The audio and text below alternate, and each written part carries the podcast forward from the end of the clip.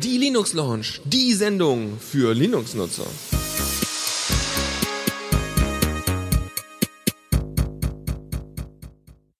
Hallo und herzlich willkommen hier zur Linux Lounge auf The Radio CC. Ich bin heute alleine da, weil der Lukas äh, derzeit in seinem Studentenwohnheim ist, beziehungsweise gerade ist er in der Bibliothek und äh, von da aus lässt sich nicht so unbedingt gut streamen. Also mache ich das heute alleine, sollte auch kein Problem sein. Wir haben heute einige nette Themen, unter anderem Cinnamon, die sich zusammen mit Arch äh, zusammengetan haben, in Anführungszeichen, und eine eigene kleine Distro veröffentlicht haben. Dann haben wir äh, noch ein paar Informationen über das neue Nexus, was vielleicht kommen, also was und mit welcher, also welche Firma das produzieren könnte und welche Features es höchstwahrscheinlich haben könnte. Und noch einige Kleinigkeiten, einige Tipps aus dem Wettbewerb an, äh, wie heißt der nochmal, dieser Showdown, App Showdown, Ubuntu App Showdown. Äh, da gibt es einige Apps, die wir euch dann mal vorstellen möchten äh, und die euch vielleicht mal im Alltag ein bisschen helfen können. Gut, das soll es erstmal sein.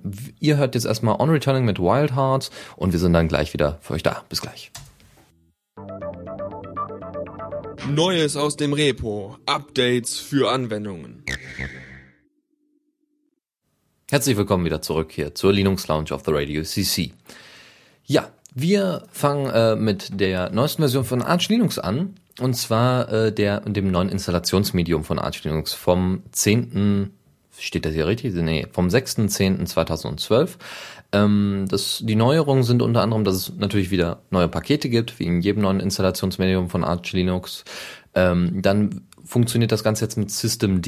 Das ist äh, die Alternative zu Init-Scripts. Das heißt, alles, was am Anfang so gestartet wird als Services und so weiter, wird mit einem neuen Programm ausgeführt, was deutlich schneller ist, was äh, Sandboxing kann. Das heißt, sollte ein Programm abschmieren, heißt das nicht, dass ähm, alle Programme gleich mit abschmieren, die da irgendwie damit zu tun haben. Und äh, deswegen ist Systemd da die bessere Wahl, auch weil es ein bisschen moderner ist und weil es jetzt demnächst auch von der GNOME Shell benutzt wird, von GNOME 3.6. Dann ist der EFI-Boot verbessert worden und die Einrichtung von EFI vereinfacht worden, weil ja jetzt Windows 8 kommt und deswegen muss man da schon mal ein bisschen vorarbeiten. Außerdem gibt es den äh, gibt es den äh, Bootmanager Gummiboot, Gummiboot oder Gummiboot, äh, der äh, eben für EFI-Systeme entwickelt worden ist, ähm, mit dem Signing für Windows 8 äh, Rechner und all so ein Zeug. Und der Kernel 3.5.5 ist in dem neuen Installationsmedium enthalten. Ähm, ja, etwas früher, nämlich am 4.10., wurde nämlich SynArch angekündigt. SynArch ist, wie gerade schon im Intro erwähnt, ähm, eine, ein Cinnamon Desktop basierend auf Arch Linux. Ihr habt einen Arch Linux, da drauf habt ihr den Cinnamon Desktop. Äh, der, der startet auch mit Systemd ähm, der, äh, da ist das X-Server schon vorkonfiguriert und es ist deswegen relativ schnell. Das heißt, ihr müsst nicht selber so viel rumfrickeln. Das heißt, es ist eher was für Umsteiger, also von Ubuntu kommt vielleicht, die eine Distro haben wollen, die relativ cutting edge ist. Das heißt, relativ nah an dem neuesten Update dran. Der Kernel ist 3.5.4 und Cinnamon 1.6.1. LightDM ist 1.3.3 und HotHot, der Twitter-Client, ist 0.9.8.8. Meine Güte.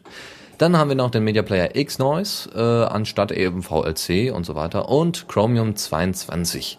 Äh, es gibt aber noch keinen grafischen Installer, das ist alles relativ ja simpel dahin gezimmert, weil äh, das soll aber noch kommen. Es soll wohl noch einen grafischen Installer äh, geben, der das Ganze dann aufnimmt und äh, der die Installation etwas einfacher macht. SynArch scheint also auch größtenteils wirklich eine Eigenentwicklung zu sein, ähm, auch wenn es auf Arch Linux basiert. Ähm, ich weiß nicht, ob die da ihr eigenes Repo aufmachen, das sollte man sich dann mal anschauen.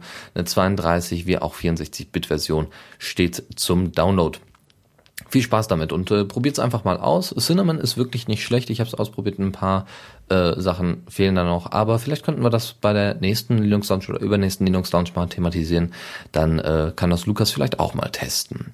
Gut, äh, dann etwas, was nicht unbedingt was mit Linux in dem Sinne zu tun hat, sondern einfach was, äh, ja, was mit alternativen äh, Such äh, zu Google zu tun hat. Und zwar eine alternative Suchmaschine, Suchmaschine namens DuckDuckGo. Und die hat jetzt Aussprache, also die Aussprache von bestimmten Wörtern eingebaut. Ähm, das geht dann so, ihr gebt in die Suchzeile von DuckDuckGo einfach Pronouns und dann ein Beispiel, also ein Wort ein. Und dann wird euch als Ergebnis angezeigt, oben in der Box, äh, das Wort und dann ein kleiner Player. Und da könnt ihr dann drauf äh, und dort wird dann äh, ausgeführt, welch, äh, wie das Wort gesprochen wird. Das, ähm, der Anbieter Frovo, der da eingebunden worden ist, äh, der bietet eben diese Beispiele an, diese Sprechbeispiele und ähm, ich habe jetzt einfach mal hier, das wird auch in den Shownotes sehen, einfach mal Pronounce Deutschland eingegeben und das funktioniert ganz wunderbar. Es gibt äh, wahrscheinlich sicherlich ein paar Begriffe, die eben noch nicht gesprochen worden sind, aber ich denke, das kann man dann vielleicht auch noch ein bisschen erweitern. Probiert's einfach mal aus. Und DuckDuckGo ist deswegen jetzt mal hier in, in Neues auf, aus dem Repo mit reingekommen, weil äh, DuckDuckGo relativ community-orientiert arbeitet und zudem schon in Linux Mint mal eingebunden worden war oder ist, aber eben jetzt im Moment nicht mehr als Standardsuchmaschine. Das ist jetzt, glaube ich, Yahoo. Wus warum auch immer, keine Ahnung. Nun gut, dann gibt's was Neues von Faldran. Hat auch nicht direkt was mit Linux zu tun, geht eher wohl um Probleme, die iTunes so verursacht. Und zwar geht es um den Feed Reconstructor. Der Feed Reconstructor ist ein Dienst oder ein Skript, das Podcast-Feeds ähm, umwandelt. Und zwar folgendermaßen. Es geht darum, dass man Podcasts per Torrent holen kann. Das heißt, das heißt, man verteilt die Last nicht auf den äh, auf viele verschiedene Leute, die das bereits runtergeladen haben und das wird dann wieder verteilt und so weiter und der Server ähm, wird nicht so belastet. Jetzt ist das Problem, einige Podcaster bieten sowas auch an. Hier Link, da kannst du das über Torrent holen, fertig. Bei iTunes geht das aber nicht. Und es gibt auch mehrere andere Podcast-Fetcher, nennt man solche Programme, die das auch nicht können. Also, was macht man? Genau. Man zieht man sich ein Torrent-Programm, zieht sich diese ganzen Torrents per äh, per äh, URL rein, lädt sie in einen bestimmten Ordner und dort werden sie dann von jemand, von einem bestimmten Media Player können von dort aus ausgegeben werden und abgespielt werden. Das Problem ist, dass iTunes das eben nicht automatisch macht, also wird das eben von diesem Skript gemacht. Probiert es einfach mal aus. Es ist eigentlich nichts anderes als so eine quasi Umbiegung. Die Dateien werden quasi nicht aus dem Netz geladen, sondern die Dateien sind schon auf der Festplatte und werden nur noch äh, quasi umgeleitet. Ja, der Link wird umgeleitet auf die lokale Datei, was von Vorteil ist, wenn man eben auch äh, den Server so ein bisschen entlasten möchte und wenn es solche Anbiet, äh, ähm, wenn es so ein Angebot schon gibt mit Torrents, äh, wenn man das auch mit seinem normalen Podcast-Fetcher nutzen möchte. Wie gesagt, Faldrian hat das Ganze entwickelt und ihr könnt euch dann eine genaue Beschreibung mal auf seinem Blog anschauen. Ist eine sehr schöne Sache und ich denke, einigen wird damit geholfen sein. Dann gibt's noch was Neues von Myth TV. Myth TV ist ja ein freier Videorekorder auf Linux-Basis. Der ist jetzt in einer 0.26 Version veröffentlicht worden und äh, kann jetzt HTTP-Streams als normale Quelle annehmen. Äh, das heißt, ihr könnt dann eben zeitgesteuert die Sachen schneiden, aufnehmen und wiedergeben. Und äh, da werden dann einfach Links eingegeben, wie zum Beispiel von dem Sender Al Jazeera, der eben solche Streams anbietet, oder NASA TV. Das, ähm, ich weiß nicht, ob es das im deutschen Raum irgendwie gibt. Ähm, zumindest wurde unter Heise nichts von irgendwelchen deutschen Anbietern erwähnt, aber Al Jazeera ist ja auch zumindest schon mal eine schöne Vorstellung. Und NASA TV, ich sag mal, wenn es mal wieder irgendwelche äh, irgendwelche aktuell, äh, aktuellen Sachen gibt, äh, wenn wieder, weiß ich nicht, wenn noch, noch eine zweite Mondlandung stattfinden sollte, dann wird das wahrscheinlich da übertragen. Ansonsten gibt es noch eine kleine Kleinigkeit, die noch verbessert worden ist, und zwar äh, wird jetzt die, ist jetzt die Standardzeitberechnung per UTC äh, eingebaut worden und man sollte, wenn man eben ein Update einspielt von Myth TV von 0.26, sollte man auf jeden Fall vorher ein Update machen. Also ausprobieren und viel Spaß haben. Gut, ich äh, mache dann erstmal wie hier weiter Musik und zwar von Jeff and The Truth of Candy und wir kommen gleich wieder zu den weiteren Themen. Lukas äh, beschreibt, äh, schreibt übrigens im Chat äh, noch immer was zu den Themen dazu und die werden wir dann gleich nochmal kurz thematisieren. Also bis gleich. Da wären wir wieder zurück zur Linux Lounge auf der Radio CC. Herzlich willkommen. Ja, wir waren gerade beim bei System D, das hatten wir gerade angesprochen, das wurde auch im Chat nochmal kurz äh, besprochen äh, und darüber geredet. Äh, natürlich war das nicht die neue Arch, erstmal es war nicht die neue Arch Linux Version, sondern die neue Version oder die neue Ausgabe des Installationsmediums, ne, von der äh, von der ISO-Datei quasi. So, also damit ihr das installieren könnt. Äh, so, und jetzt hatten wir gerade über System D gesprochen und da ist äh, auf jeden Fall im Chat das thematisiert worden, von wegen, dass der Umstieg bei Arch Linux ähm, relativ einfach war. Ich habe ihn vor kurzem ja auch noch gemacht und dass eben Bumblebee, das äh, davon hatte Lukas schon mehrere Male erzählt. Das ist äh, quasi ein Projekt, das sich darum kümmert, dass die Optimus-Technologie, also dass zwei Grafikkarten nebeneinander existieren und arbeiten, also die starken oder die schwierigen und aufwendigen Sachen wer, äh, oder Ressourcen, schweren Dinge werden aufgenommen über eine Nvidia-Grafikkarte, während das andere mit einer Intel-Grafikkarte erledigt wird, so, ne, also Webseiten und so weiter anzeigen, was dann eben auch teilweise äh, auch stromsparend sein kann und äh, beim Spielen eben keine nach äh, Nachteile mit sich bringt. So, also, äh, dass die äh, Bumblebee-Technologie eben noch nicht mit Systemd funktioniert, das wird aber höchstwahrscheinlich auch kommen. Die arbeiten da ja ganz, ganz stark dran. Mal schauen, wann sich Nvidia denn dazu äh, entschließt, mal offiziellen Linux-Support anzubieten, also wirklich äh, mal den, den, den Treiber offenlegt, so wie Intel das gemacht hat. Hätte ja einige Vorteile, ne, weil jetzt Valve und so weiter ihre Spiele portieren. Nun gut, weiter zurück. Äh, ja, Dann mm, mm, mm, kommen wir jetzt zum Newsflash. Es gibt eine Ankündigung mehr oder weniger für den neuen Linux-Kernel. Linux, äh, der Linux-Kernel 3.7 soll alle ARM-Versionen unterstützen. Ne? Prozessor, Architektur ARM.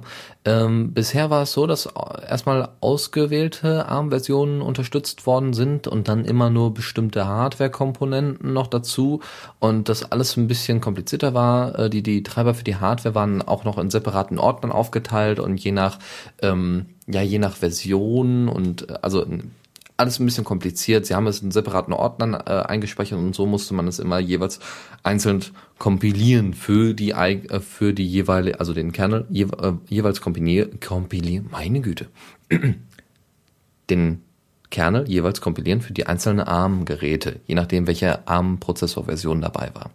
Jetzt äh, ist es aber so, dass eben im Linux 3.7 Kernel zumindest angedacht wird und dann im folgenden Kernel das dann auch umgesetzt wird, äh, alle ARM-Versionen quasi in einen Ordner zu packen und dann ist alles wunderbar. Man braucht nicht mehr alles separat kompilieren und man ist dann damit äh, zufrieden und kann es dann ein, kann dann eben zum Beispiel ja kann dann Linux schneller auf andere Geräte portieren, die einen ARM-Prozessor besitzen.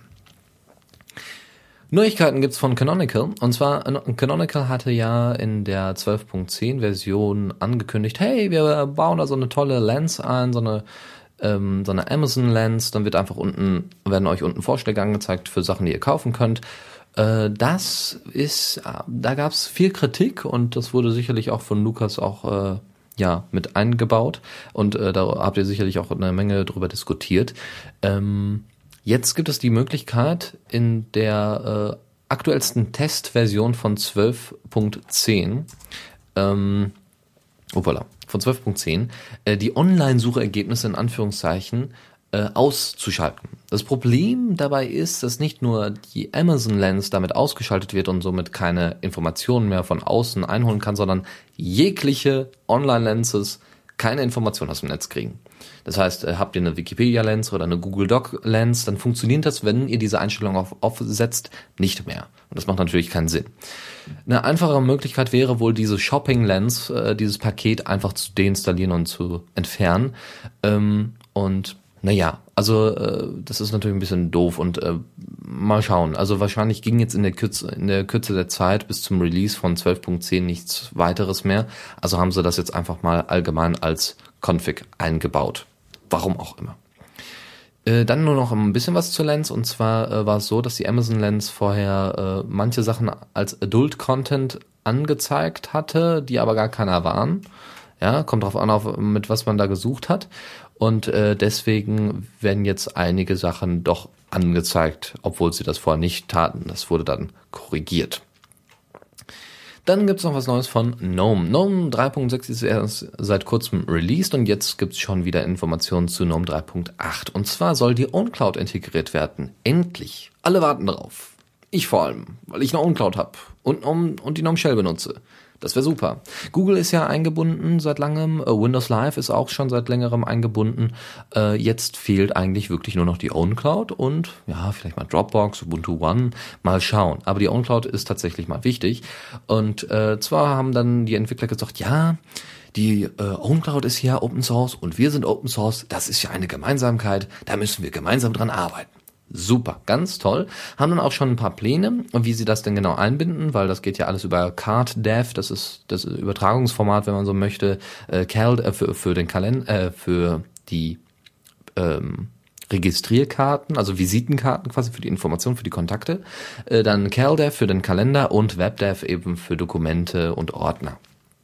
So, Evolution soll dann eben den Kalender und die Visitenkarten übernehmen und äh, bald soll ja auch noch eine GNOME-Kalender-Applikation kommen und da soll dann eben CalDev mit eingebaut werden, also der Kalender von OwnCloud. Dann äh, GNOME Documents ist dann für die Dokumente innerhalb der eurer Ordner zuständig und ähm, also das wird dann auch per WebDev dann passieren und Nautilus wird dann auch eben für Dateien, für die allgemeinen Dateien zuständig sein. Äh, es ist aber noch nicht wirklich klar, ob es wirklich in 3.8 reinkommen wird. Wie gesagt, sie haben es jetzt erstmal geplant, aber wir müssen erstmal noch warten, bis der Feature Freeze kommt von 3.8 und dann können wir uns äh, freudigen Herzens äh, ja äh, der, der neuen Version widmen wo dann OwnCloud eingebunden ist. Hm. Dann gibt es mehr oder weniger Gerüchte, dass das neue Nexus von LG veröffentlicht werden soll. Ja, wir hatten ja jetzt Samsung mit dem Galaxy Nexus. Dann, was haben wir noch? Äh, ich glaube, HTC hatten wir auch schon mal äh, mit dem HTC, äh, mit dem Nexus One, glaube ich, oder Nexus S. Also da, wir haben schon einige, also Google hat schon einige Produzenten durch. Jetzt ist halt LG dran.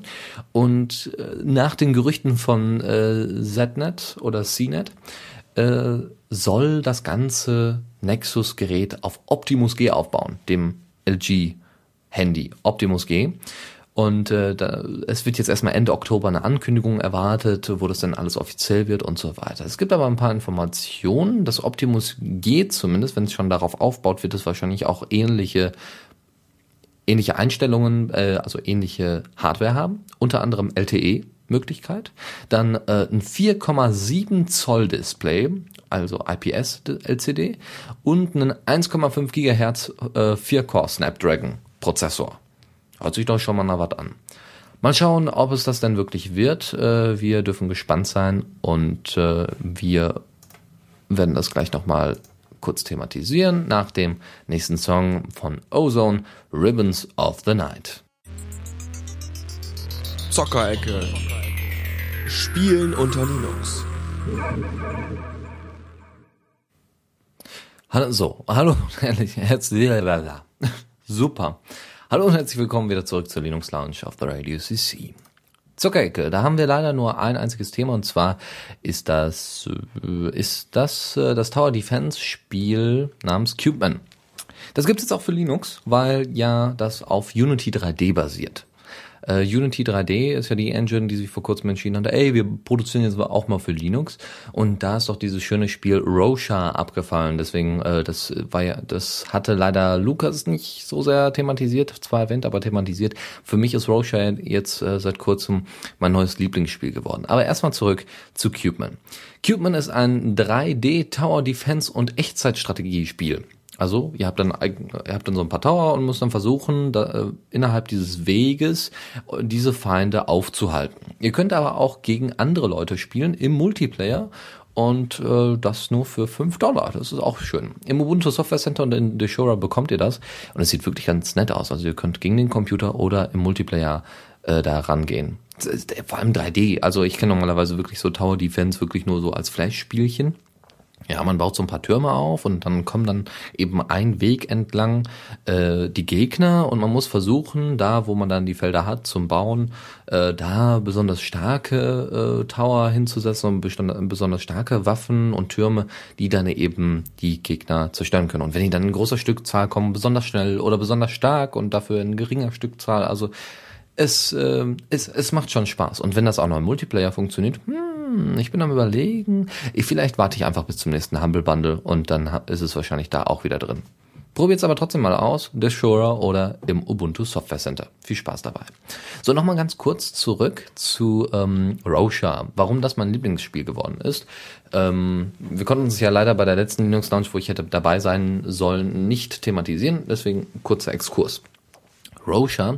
Da geht es darum, äh, du bist, man selbst ist ein Minenarbeiter oder spielt den Minenarbeiter John, glaube ich. Äh, und äh, das Ganze spielt im Weltall. Ihr seid also auf mehreren Asteroiden oder Planeten und versucht dort eben an Bodenschätze beziehungsweise Asteroidenschätze und Gesteine und weiß ich nicht, Kristalle oder sowas ranzukommen. Jetzt ist es aber so, dass ihr schon seit längerer Zeit keine Kristalle großartig mehr gefunden habt. Äh, dann habt ihr irgendwas gefunden, fotografiert das, gebt das weiter an euren Chef und der Chef sagt, oh, das ist ja super. Also ihr war, wart eigentlich vorher kurz vor der Kündigung und dann sagt er, das ist ja super. Moment, wir kommen mal vorbei, bleibt schön, wo ihr seid ja, äh, dann kommt halt raus, dass euer Chef ähm, euch äh, gerne töten würde und ähm, weil ihr das gefunden habt und äh, hat dann gleich irgendwelche Söldner angeheuert und ihr müsst die dann bekämpfen. Das eigentlich Interessante, also äh, an dieser, ähm, an diesem Spiel ist noch nicht mal die Story, natürlich nicht, sondern eher der, die, die, äh, das Spiel an sich, äh, wie man spielt, das Gameplay. Und zwar habt ihr, ihr seid ja im Weltraum, habt ihr die Möglichkeit, einen Gravitationsgenerator einzuschalten oder auszuschalten. Heißt, ihr habt auch mal zwischendurch ähm, keine Gravitation oder zumindest keine starke Gravitation. Könnt somit höher springen oder weiter. Alles läuft so ein bisschen in Zeitlupe ab. Ihr habt einen ähm, magnetischen Greifer, so, so ein, wie, so ein, wie so ein Fangstrahl, wo ihr dann bestimmte Kisten mit hin und her bewegen könnt und wo es auch dann auch kleine Tricks gibt, die man zum Beispiel anwenden kann. Da habt ihr diese Kiste, die könnt ihr dann auch wegschießen und ihr könnt, wenn ihr ganz gut seid, könnt ihr quasi im luftleeren Raum hochspringen, diese Kiste loslassen und von der Kiste auf eine nächst höhere, höhere Ebene springen. Das hört sich kompliziert an, ist es aber gar nicht und sieht gar nicht mal schlecht aus. Es gibt da sehr coole Gameplay-Videos von Leuten, die das Spiel wirklich können. Es ist nämlich gar nicht mal so einfach bei diesen ganzen Funktionen, die es da gibt. Ihr könnt auch Bomben werfen, also Granaten, solche, solche Art Granaten werfen und ähm, ach was weiß ich. Und ihr, je nachdem, in welchem Level ihr seid, umso ähm, besser wird eure Waffe stärker, ihr könnt dann mehrere Sachen ziehen und ihr könnt dann auch später äh, wie so ein Enterhaken euch hin und her schwingen lassen bei bestimmten Objekten. Das ist wirklich nicht schlecht gemacht und es macht wirklich Spaß, da im luftleeren Raum so ein bisschen rumzuspringen in Zeitlupe. Außerdem habt ihr dann, es ist wirklich wie in Zeitlupe, ihr könnt dann eben also auch die, die Angriffe und die Schüsse und so weiter besser abwehren. Es ist super. Probiert's aus. Es macht echt Spaß und es ist sogar ein bisschen tricky an manchen Stellen, weil ihr, äh, weil es so ein, so ein bisschen rätselhaft manchmal ist. Ihr müsst, es gibt dann Sicherungen, die ihr rausnehmen müsst und wieder woanders reinpacken müsst. Dann gibt es Waffen, äh, es gibt also Waffen, die da, also Laser, die dann einfach auf euch losschießen ohne Grund oder irgendwelche Roboter, die eine Fehlfunktion haben und euch angreifen. Also das ist schon ganz nett gemacht. Probiert es aus. Es macht wirklich Spaß. Das soll es erstmal gewesen sein von der Zockerecke. Mehr haben wir leider nicht. Solltet ihr noch irgendwelche Tipps haben für die Zockerecke, dann äh, sagt sie uns doch einfach, erwähnt sie einfach und wir bauen sie mit ein. Dann bis gleich. Tipps und Tricks. Brauchen kann man sie immer. Wir switchen direkt zu, den, äh, direkt zu den Tipps und Tricks und wie ihr merkt, bin ich wirklich ein bisschen durch. so, vom Kopf her. Aber wir haben einige Tipps und Tricks, deswegen gibt's gleich nochmal ein kleines Päuschen. Adobe ist ja eigentlich nicht dafür bekannt, dass sie besonders Linux-freundlich oder Open-Source-freundlich sind. Äh, ja, so von wegen, ja, wir wollen doch Softwarepatente erheben auf äh, all Zeug. Aber sie haben tatsächlich eine freie Schriftart veröffentlicht unter der Open äh, Font Lizenz. Und zwar nennt die sich Source Code, äh, Code Pro. Ähm, das ist der Nachfolger von Source Sense Pro. Der äh, Source Code Pro soll eine Schriftart, eine freie Schriftart zum Coden sein, die dann eben die, den Blick auf Code vereinfacht. Zum Beispiel ist dann das O äh, von der Null nicht so schwer unterscheidbar, sondern das, man kann es unterscheiden, indem dann eben in der Null ein Punkt ist. Das gibt es in anderen Fonts natürlich auch, klar, aber äh, Adobe wollte das selber nochmal machen und ähm, weil sie eben dieses Source Sans Pro veröffentlicht haben, was quasi so ein bisschen Areal oder dem Ubuntu-Font folgt, so, so ein Mischmasch oder so ein bisschen Helvetica, was man eben ganz normal benutzen kann. Was ich ganz nett finde. Ich glaube, das werde ich in meinen zukünftigen äh, Hausarbeiten und so weiter benutzen. Mal schauen. Wie gesagt, äh, ihr könnt das runterladen bei Google Fonts und auch noch woanders. Das äh, könnt ihr dann einfach bei bei äh, in den in den Shownotes dann später nachlesen. Und äh, wie gesagt es sieht wirklich wirklich sehr sehr nett aus. Also äh, eher äh, Source Sense Pro das werde ich wahrscheinlich hier auch als Standard von mit einbinden weil im Moment ist es wohl wenn ich das hier richtig sehe äh, ist es wohl äh, Ubuntu. Hm. naja gut. Mal schauen. Noch was Neues. Und zwar äh, wieder was von den Apps von Ubuntu. Äh, Pictoric ist eine Desktop Slideshow ne? also wechselnder Hintergrund man kann den Zeitintervall auswählen und alles kann aus einem Ordner rausgezogen werden. Ihr macht also einen extra Ordner dafür und dann wird dann regelmäßig in einem Zeitintervall der Desktop-Hintergrund verändert. Es gibt auch eine Alternative, die nennt sich Slidewall. Ähm, man muss auch sagen, dass in den Apps von, äh, in dem App Showdown diese Funktion ähm, nämlich eben diese Desktop-Slideshow zu erzeugen, sehr, sehr alt ist. Also es gibt sehr, sehr viele, äh, sehr, sehr viele Apps, die genau die gleiche Funktion haben und ähm, es gab auch vorher schon viele Apps. Ähm, guckt sie euch trotzdem alle mal einzeln an und vielleicht gibt's ja welche, wo mehr Funktionen drin sind und dann könnt ihr die zum Beispiel auch mal gegenüber uns erwähnen oder einfach mal äh, eure Lieblings-App da an uns schicken, ne? an Kommentar at the Radio CC oder Dennis oder Lukas at the Radio CC. Dann gibt es noch ein, eine App, die nennt sich Positive. Und zwar Positive deswegen, weil man damit Google Plus, ne, Positive, Google Plus Beiträge im Feedreader lesen kann. Und äh, unter jedem äh, Beitrag gibt, das, gibt es einen Link zum Originalpost, so dass ihr dann direkt kommentieren könnt und so weiter. Also wenn ihr eher so der Feed-Reader-Leser seid dann, und äh, Google Plus nicht so oft ansteuert, dann könnt ihr das jetzt mit Positive tun. Vielleicht seid ihr aber auch noch Anfänger in Python und wollt Python also lernen oder euch antrainieren, wollt da ein bisschen mit üben. Das geht und zwar gibt es den sogenannten Python Trainer. Das ist eine eigens entwickelte App mit einem eigens entwickelten Trainingsprogramm für Anfänger, die gerade eben Python lernen wollen oder eben Python gelernt haben, um das eben weiterzuentwickeln und eben ja, Anfänger eben bei Laune zu halten. Ne, meistens ist es so, man ist erstmal so Anfänger, man lernt dann eben so ein Buch auswendig, so ungefähr, sagt dann, ja, jetzt kann ich schon ein paar Sachen, aber man weiß nicht so ganz, wie soll ich anfangen und ich muss ja auch noch ein bisschen, ne, man muss ja auch ein bisschen trainieren, diese Sprache anzuwenden. Wie macht man das am besten? Vielleicht macht man das am besten mit dem Python-Trainer. Gut. Äh, probiert, es, probiert die Apps aus, schaut euch diesen Python Trainer mal an und ich spiele nochmal Denbull mit Sharing is Caring in der Facebook-Version. Ich finde den Titel immer noch genial und äh, viel Spaß dabei. Also, den Shopping äh, Calculator gäbe es da noch für euch, äh, den ihr vielleicht nutzen wollt. Und zwar ähm, könnt ihr damit die Kosten der Produkte, die ihr quasi bei Amazon oder sowas äh, habt, zusammenlegen und könnt dann auch noch den eine bestimmte Position angeben und ein bisschen rumspielen. Was sehr schön ist, es gibt eine eigene Quicklist. Äh, die, die, die könnt ihr dann einfach darüber ansteuern und ihr könnt sogar noch die Steuern dazu rechnen. Ich weiß nicht, wie das genau in den USA da abläuft, ob da die Steuern eben abgezogen, also die, dass die Steuern eben quasi nachträglich noch draufgesetzt werden, dass es eben keine Regelungen gibt, die müssen, diese Preise müssen mit Steuern angegeben werden. Äh, mag sein. In dem Fall ähm, können also die Steuern noch oben draufgesetzt werden. Auch sehr schön. Dann könnt ihr äh, mit dem Programm Smartshine Foto eure Fotos ganz automatisch aufbessern lassen. Ihr habt dann quasi vier Vorschauen, also einmal das Originalbild und dann vier Vor äh, oder drei Vorschauen von den äh, von den Filtern, die drüber gelegt werden oder die Erkennung, ob die richtig ist und so weiter. Und dann könnt ihr die dann eben auswählen. Was sehr schön ist, weil da kann der eine oder andere Effekt von einem Bild noch hinzugefügt werden. Noch ein kleiner Tipp, und zwar gibt es Google ASCII View. Nach ähm, Google Street View gibt es das Ganze jetzt auch in ASCII-Ansicht. Das heißt, ihr seht ohne Ende irgendwelche Zeichen, irgendwelchen, irgendwelchen Text oder irgendwelche ähm, weiß ich nicht, irgendwelche, ja, irgendwelche Zeichen halt. äh, dann könnt ihr damit in eure Straße gehen und wenn da Google Street View ist, könnt ihr euch das Ganze dann in ASCII angucken.